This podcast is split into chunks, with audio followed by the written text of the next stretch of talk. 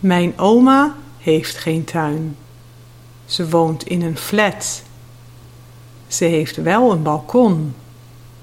Op het balkon heeft ze een aantal plantenbakken. Daarin zet ze mooi gekleurde bloemen. Ze verzorgt ze goed. En alle buren stoppen even om te zeggen dat ze zulke mooie bloemen heeft staan.